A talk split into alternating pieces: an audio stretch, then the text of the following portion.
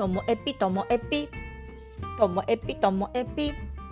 面白から真面目までサクッと聞ける独り言ラジオともえぴこんにちは皆さん今日はね久々に、まあ、現場も始まってきまして子供たちとのあのやりとりの中のお話ですあの見積もり甘いっていいよねっていう話なんです。あの時間の見積もりの話なんです。で時間の見積もりが、まあ、正確なのが本当はいいのかもしれないけど私はこの見積もりが甘いっていいなってつくづく思います。子供に対しても自分に対しても。何の話かと言いますとあの放課後 PP プレイプログラミングって言ってこれは90分の中で60分がパソコンでプログラミングをするんです。で残り30分は紙とペンとかを使った遊びをするんですけどね。で新年早々の活動でいやいやみんなもうそろそろねこう参観日というかみんなの作品の発表会をしたいんだと。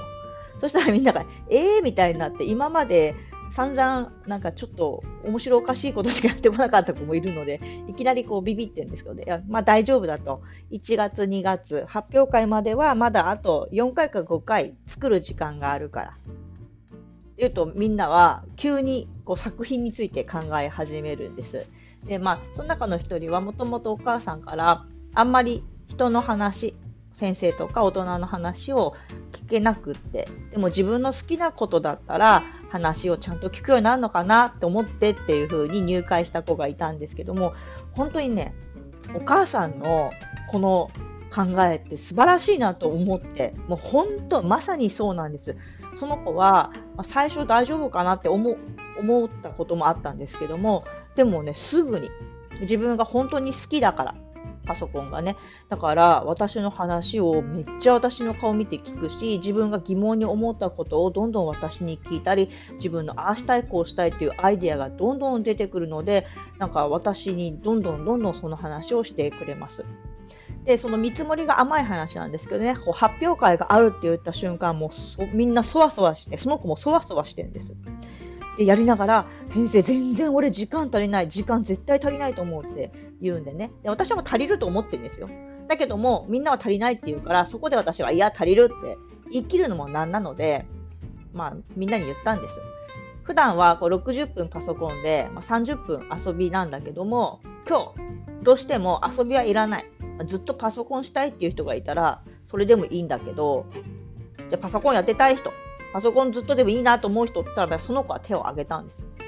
でも残りの子は、あの、遊びたい子もいたりしたんでね。まあ、じゃあいいと。今日はパソコン60分でやめる子はやめて、私と遊ぶ。だけど、パソコン続けたい子は続けててもいいよ。って言ったら、まあ、その子はほっとした顔して、じゃあ僕は今日ずっとパソコンやるんだっていうふうにして、パソコンをやってました。でまあ、いろんなトラブルとか本人はトラブルだと思ってるんだけども私が見たら、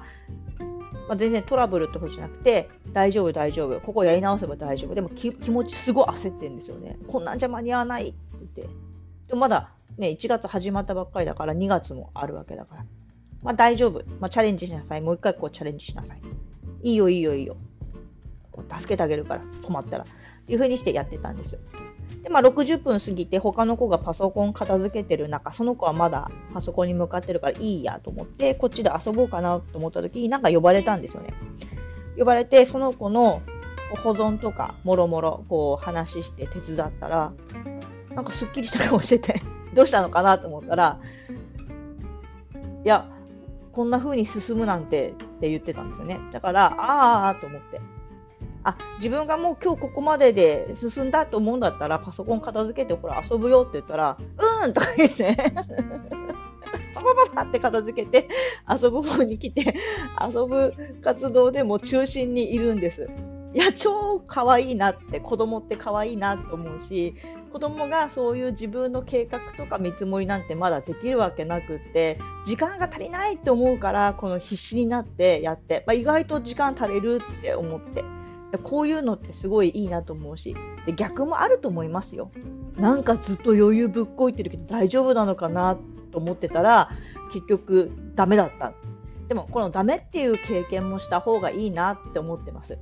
大人から見て時間足りないだろうからって言って手伝ってしまったらその子はあなんとかなるんだって思うと思うんですやっぱりちっちゃいうちに何ともならない瞬間も体験した方がいいのかなっていうふうに思っておりますその環境を作るそのコントロールするさじ加減っていうのが本当に難しいしでもこれが放課後活動の私たちのこう醍醐味なのかなって思ったりします。なのであの今回についてはその子は時間が足りなくてって思ってるけども意外と足りてっていうのを感じる中で自分なりのこ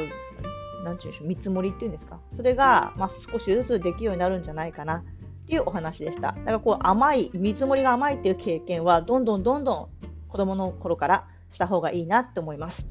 最後までお聞きいただきましてありがとうございました。さようなら。